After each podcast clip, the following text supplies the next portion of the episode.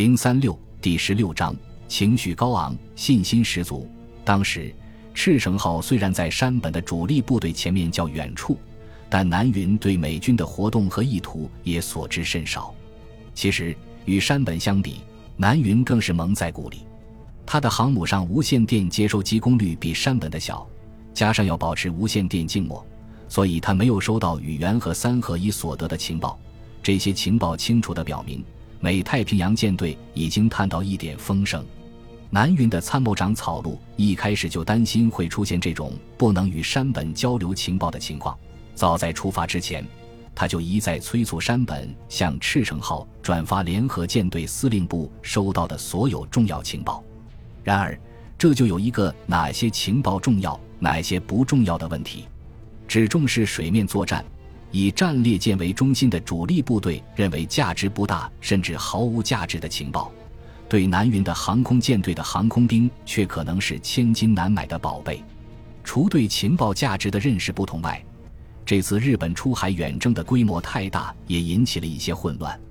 例如，大约就在这时，海军军令部用无线电通知大和号，中途岛以东海域美航空母舰舰队很可能正在动作。也许正在预设埋伏，这一电报将第一航空舰队也列入了收报单位。山本看过电报，对黑岛说：“我看最好以山本或联合舰队的名义将这份电报转发给南云。”黑岛却说：“既然第一航空舰队也是收报单位，就没有必要由联合舰队向南云转发了。何况现在还要保持无线电静默，我们还是不应打破它。”美国人这边也存在通信联络的问题。斯普鲁恩斯的无线电源报告说，他们听到了瓦胡岛外的沿海巡逻机与珍珠港的通话。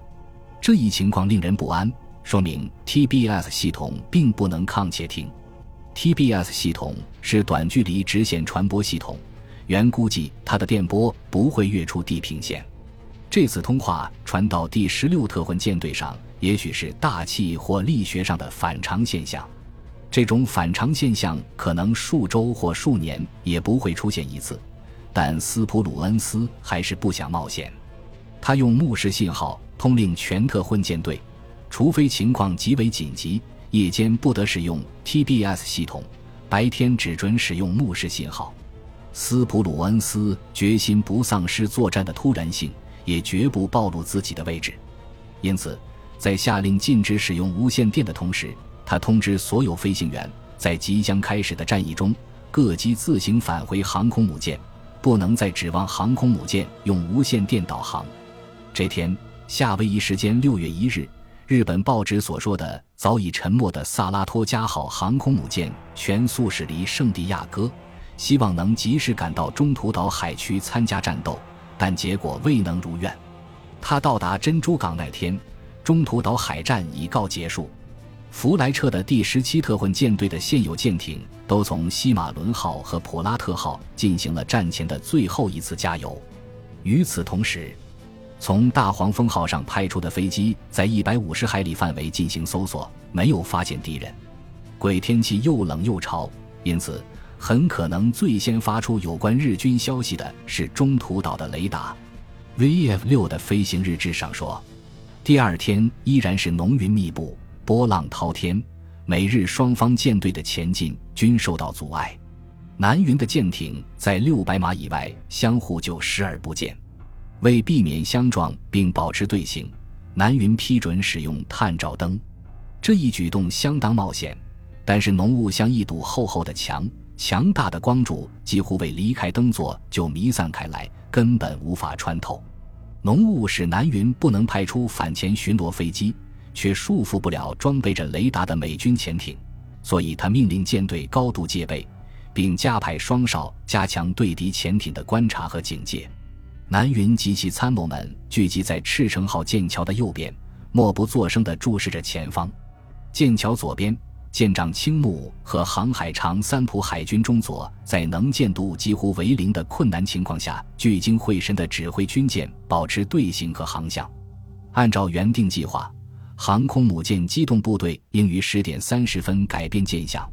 这对南云可是个大难题。他必须通知所有舰艇按原计划改变航向。但是浓雾弥漫，旗号联络已毫无用处，探照灯光也不能有效地传递命令。唯一的办法是使用无线电，但那样做就等于把机动部队的位置告诉了美方。南云不喜欢使用这些办法，他丝毫不缺乏个人的勇气，连战连捷又使他趾高气扬。但是，他总喜欢不折不扣地按照规定的细节作战。缺少在情况发生变化时迅速地做出相应决断的灵活性。然而，这时的他处于并非自己造成的困境之中。中途岛作战赋予他的两项任务互相矛盾，需要以完全不同的方法分别处理。就像在橄榄球比赛中，他既要掩护带球队员，又要自己带球突破。他的一个任务是，航空母舰机动部队需先于近藤的舰队到达中途岛。对岛实施火力攻击，为登陆铺平道路。这一任务要求南云必须在某一时间处于某一地点，即处于球门、中途岛与带球队员近藤之间。中途岛和近藤都不会为了方便南云而移动位置，这样南云必须保持既定航向。然而，他的第二个任务却是独立自主的。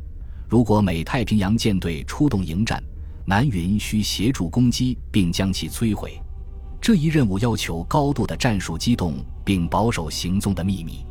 这两个任务只有在一个前提下才能统一起来，那就是尼米兹不折不扣地按照日方计划行事，听到中途岛受到攻击时才命令舰队出动。南云的参谋们一开始就对这种双重任务忧虑重重，担心这两项任务会在执行过程中发生冲突。可是现在，用圣经上的话来说，他们极为担心的事落到了他们头上。南云的首席参谋大石保海军大佐感到茫然不解。他概括当时进退维谷的处境时说：“联合舰队的作战命令规定我首要任务为摧毁敌军，但同一命令又特别要求我们于六月五日空袭中途岛。如果我们不按计划压制中途岛上敌人的岸基航空兵，”那么两天之后，我方的登陆作战将遇到猛烈抗击，整个进攻作战时间表就会被打乱。对此，南云提出了最最关键的问题：但是敌舰队在哪里呢？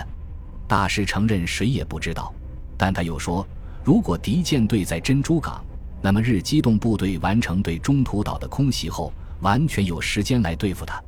即使敌舰队已经出动，他们也不会离锚地太远。当然，更不可能在日航空母舰附近，因此，他认为有必要冒险按原定航向行驶，首先完成轰炸中途岛的任务。赤城号的情报参谋也没有敌舰队可能采取什么动作的情报，舰上的无线电没有接听到任何情况，大和号也没有给他任何情报。由于天气太坏，又别无良策。这位情报参谋建议用舰队内部近距无线电把改变航向的命令发给各舰。支持这一做法的最有力论据是宇垣在作战推演时所做的指示。宇垣当时曾设想可能会出现南云目前所面临的情况。宇垣的指令是：一旦出现这种情况，舰队仍需保持原计划的队形，万不得已时可以打破无线电静默。于是。南云采纳了赤城号情报参谋的建议。后来，在战后的报告里，南云责备自己采取了这一行动。他担心正是这一行动暴露了自己的位置。其实，尽管在其后方六百海里处的大和号收到了他的无线电信号，但是时至今日，人们仍然认为这是美军侦听员唯一未能截获的日军无线电联络。老天真会捉弄人。赤城号刚刚发出这份引起争议的电报，浓雾就消散了些，可以使用目视信号了。浓雾使赤城号舰桥上的指挥官万分忧虑，也使机动部队的航空兵无法飞行。这些飞行人员聚集在军官休息室里打牌消遣，大家有说有笑，很是热闹。主力部队这边雾也小了些，各驱逐舰加好了油。这时发现第三驱逐舰战队旗舰川内号及一艘驱逐舰失踪，于是凤翔号上一架飞机起飞搜寻，于十三点十五分在前方约四十三海里处发现了他们。这两艘战舰立即掉头，并于十六点前归队。这天，宇垣显然十分伤感。他又一次想到了在澳大利亚损失的那些袖珍潜艇的艇员们。虽然他们说我们潜艇的攻击没有成功，但是他们肯定受到了巨大震动。即使这些潜艇未能按计划给敌以沉重打击，艇员们的灵魂也可以安息了。这些未能有所建树但作战勇敢顽强。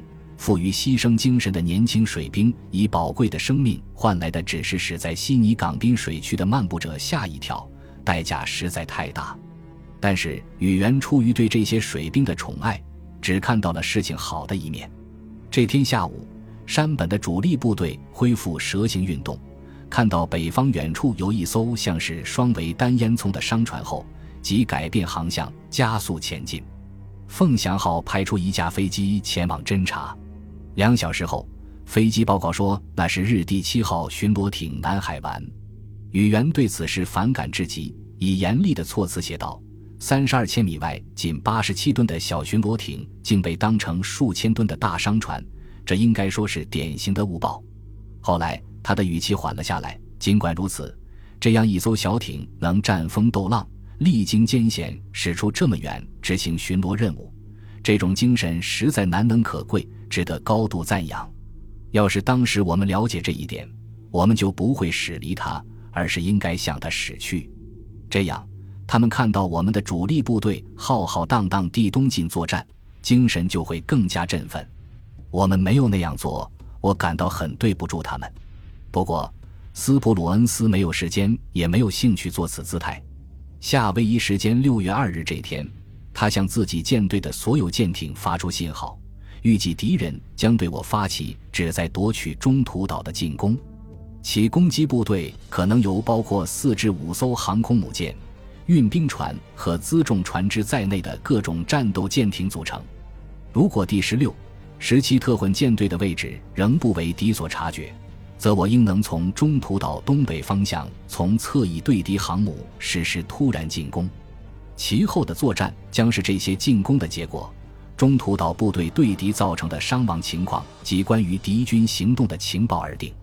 打赢即将开始的这场战役对我们的国家至关重要。在作战中，各航空母舰万一被敌航空兵分割，也必须努力保持在相互可见的距离之内。真是文如其人。斯普鲁恩斯就像这份文件一样，陈述事实时不带感情色彩，语言朴实无华。分析各种动向时条理清楚，既不惊慌失措，也不骄矜自负。十六点，斯普鲁恩斯在尼米兹称为运气点的地方与弗莱彻的第十七特混舰队会合，这里得不到中途岛岸基航空兵的保护，只能靠自己。从这里开始，两支特混舰队正式合为一支战斗部队，由资历较深的弗莱彻统一指挥。但是在实际作战中，两支舰队仍然各自为战，在强敌面前，数量上本来就处于劣势地位的小舰队还要兵分两路。是的，弗莱彻兵力不足，不能依靠集中兵力，他必须保持机动。用一句俗话来说，就是不能把所有的鸡蛋放在一只篮子里。本集播放完毕，感谢您的收听，喜欢请订阅加关注。主页有更多精彩内容。